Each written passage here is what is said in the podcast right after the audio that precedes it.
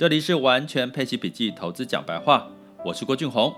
今天是二零二一年的一月二十六日，各位 Podcast 或者是 YouTube 或者是来自不同平台的各位朋友，你好啊。那每次录呢，呃，已经迈向一百多集齁。那其实我每次在录 Podcast 或者是这个声音的时候，其实都非常开心。我其实也在考虑。要不要把我录的那个画面，就是呃，也拍出来放到 YouTube？可是我觉得这其实会局限了我在跟各位聊天的一个自由度。其实我真的很喜欢在这个录声音，用 Podcast 的方式跟各位聊聊天，分享一下我目前看到每天的即时的一些讯息，或者是要提醒大家的。那其实真的是做开心的事情，其实你永远会觉得非常的，嗯，怎么讲？那个感受是非常的愉悦的哈。相信大家有有做自己喜欢的事情，知道那种体会的感觉。所以说，可以说乐此不疲吗？也是。那对于投资这件事情，其实也蛮 乐此不疲的。尤其这段时间，如果一直看到市场一直涨，那你的这个财富增值就持续往上。那甚至呢，有听到了一些朋友哈，包含你，如果在这个留言或者是在不同的频道、社团、粉丝专业给我一些回馈，其实我都觉得非常感动跟窝心。那其实我在，其实不止台湾哈，其实在内地也有不同这样子的一个收听群。其实也有一些小伙伴也回馈给我说，其实目就是好像一天没有听到老师讲讲点什么，好像就觉得对于这个全球市场好像有点抓不出方向哈。就像今天的这个为什么在没有什么特别大的坏消息，可是目前的亚洲股市普遍是下跌了。百分之一以上吼，那所以呢，有时候我觉得陪伴是投资理财最有趣的事情，就是一个陪伴。你会发现，其实人在投资，不管在任何事情的过程当中，其实最最不知道、不知所措的原因是，就是因为害怕。我很喜欢讲一个例子，就是说，当你前面是一片黑，你不知道前面。何时是尽头的时候？就像你进入到这个隧道的时候，你诶，你不知道下一刻什么时候是尽头，你是有点慌的。甚至大家有没有一个经验，就是说，当你就是来回嘛，去一个地方来回去的时候，你觉得时间怎么特别久？可是呢，你等到你结束，你回来的时候，你就觉得诶，怎么回来的时候特别快？应该大家都有这样的感觉。为什么呢？因为你去的时候根本不知道目的地在哪里，或者是那个到什么时候会到。可是当你到达目的地，你已经有了时间上面的一个心理的一个一个预期了。所以当你回程的时候，你也知道你回去的地方的目目标在哪里，你就会觉得好像快很多。那其实这个套。套用在我们的财富的增增增长成长的过程，其实也是同样的道理吼。也就是说，当你在这个过程当中，你不知道你什么时候会有一百万的第一桶金，什么时候会有五百万、六百万，什么时候会不会有一千万？可是当你到一千万的时候，你再回头看的时候，你就觉得哇，怎么这些速再回头看的时候，这些哦，速度好像也没有我们想象中的那么慢。所以呢，我们在往前看的过程，你可能没有设定一个很明确的目标，吼，其实你就很难去知道，哎呦，我什么时候会达成这个目标？为什么我怎么前往财富自由的路这么漫长呢？其实记得我说的一句话，就是你可能少了那个指引你的那个灯的位置，距离到底在哪里？你必须要抓清楚，哈，就是你的目标。那有在最近呢，就是。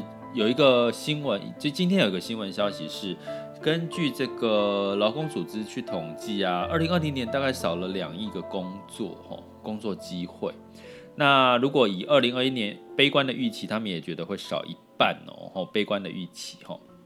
所以呢，我一直觉得啦，吼，其实工作机会增加或减少，其实对我们来讲只是一个数据，重点是什么？重点是你在这一场。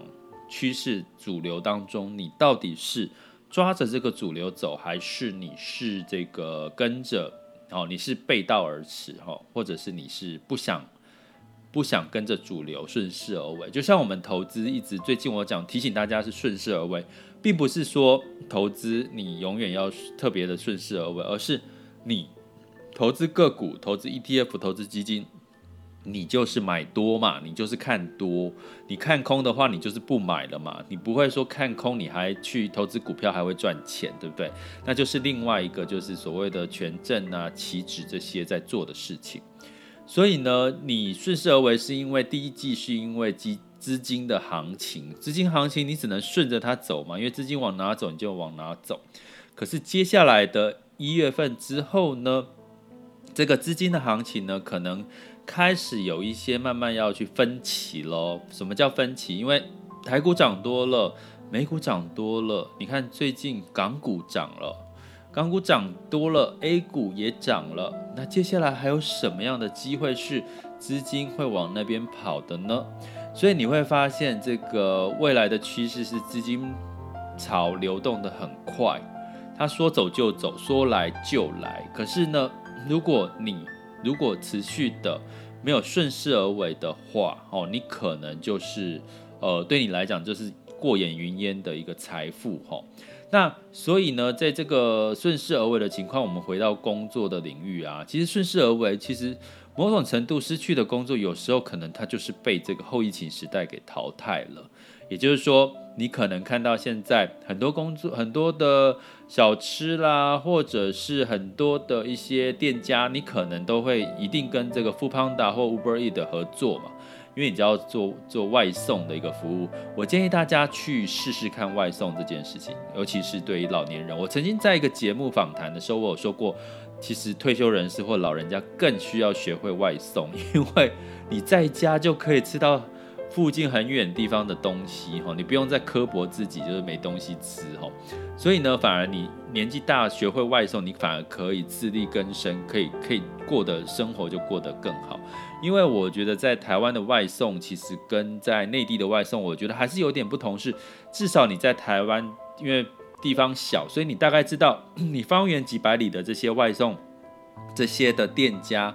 或者是连锁的品牌，它的好坏嘛。可是其实通常在内地那么大的一个幅员，其实它有很多的小店家，你根本不知道它的卫生啊，或是或者是它的这个料理的一些状况吼。所以我觉得在台湾，其实你是可以很放心的，就是去点吼，就是去点你要吃的一个。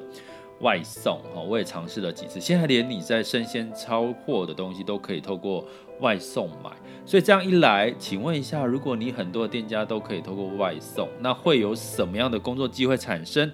会有什么样的工作机会消失呢？哦，比如说你的外送，你可能不再需要一个大大的店面，你可能不需要有座位区，你可能只要几几平方。几平的一个一个场地，你就可以做起一个卖吃的。那你你的客户可能是不只是你周遭方圆几百公尺的，你可能是已经几公里以外的客户都可以买到你的商品。所以这样的一个结果会让可能在现场的一个工作的劳工其实就减输需求减少，可是会增加什么外送员的需求哦？比如说增加外送员的需求之外，你还会增加什么？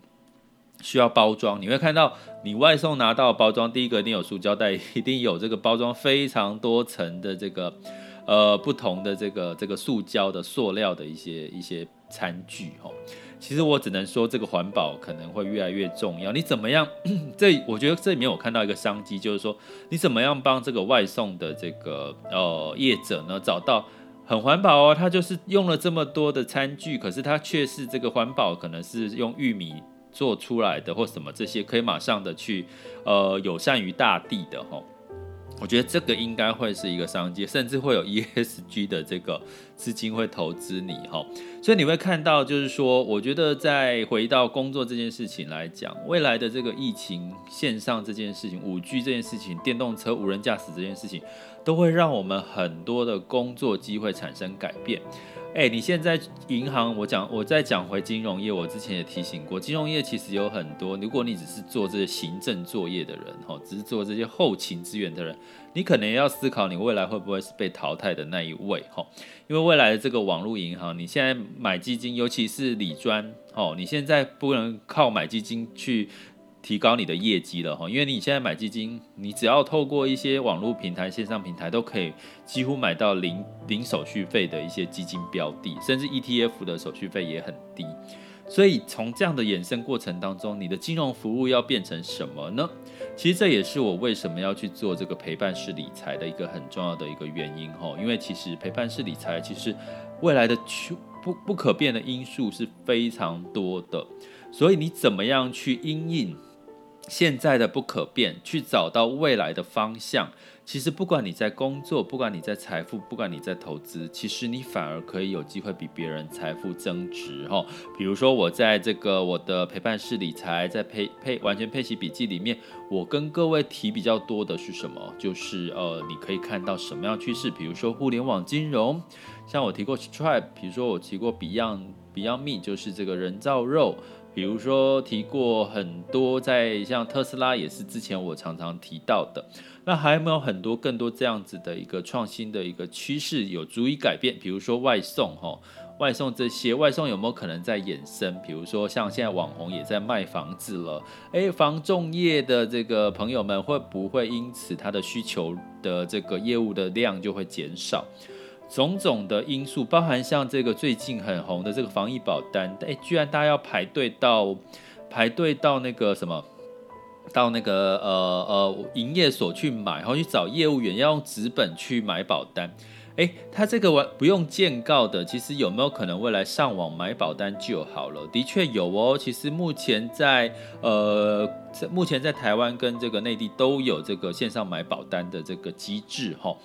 所以未来的变化其实是非常快的。如果你可以越快比别人掌握到这个趋势，其实你的财富成长的幅度就比可能比别人快一度快一步哈。所以呢，我之前提过嘛，香港。哦，其实我会，因为我们在这个 podcast 里面，或者在我的网校里面，我永远会比别人早一点跟各位提醒，现在有哪一个市场可能是你可以马上关注的。我觉得这比你现在去问说，我现在可不可以买台积电，我现在还可不可以怎么样来的，来的怎么样，来的重要啊，因为你要赚的是。在别人还没有发现的一个商机之前，你就提前发现哦。这里面有好多的理，好多的方式跟这个好多你必备的条件可以跟各位讲，因为我们的时间真的只局限在十五分钟上下。所以我尽可能的还是不会超过这个时间，所以我们就分次来讲这件事情吧。那最近的市场的这个修正呢，我们可能等一下的全球市场盘势再来稍微来提点一下喽。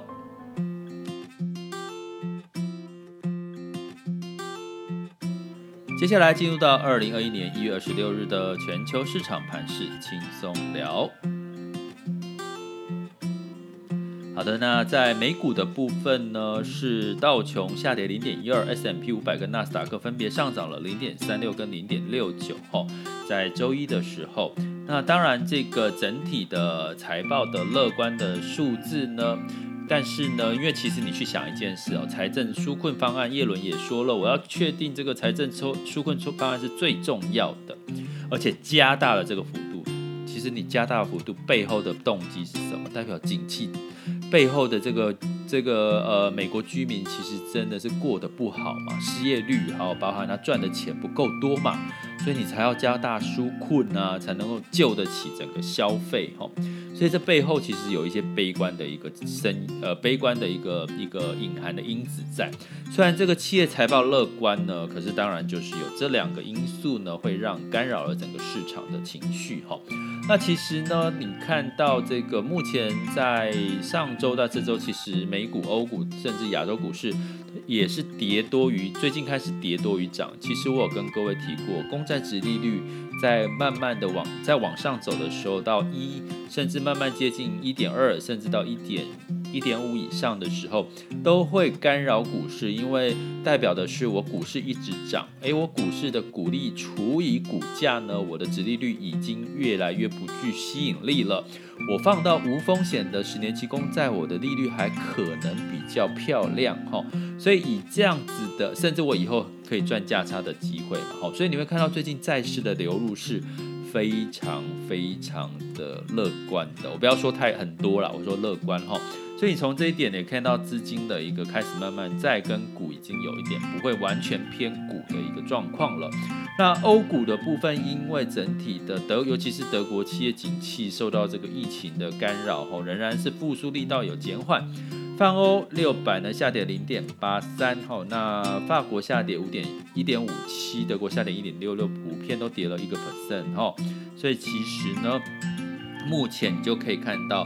资金对基本面财报这件事情有多重视了？那在雅股的部分呢？呃，在周一是收跌零点四五哦。那香港恒生指数是上涨二点四一哦。那 A 股也是上涨了零点四八哈。但是呢，今天哇，台股是下跌了两百四十六点哦。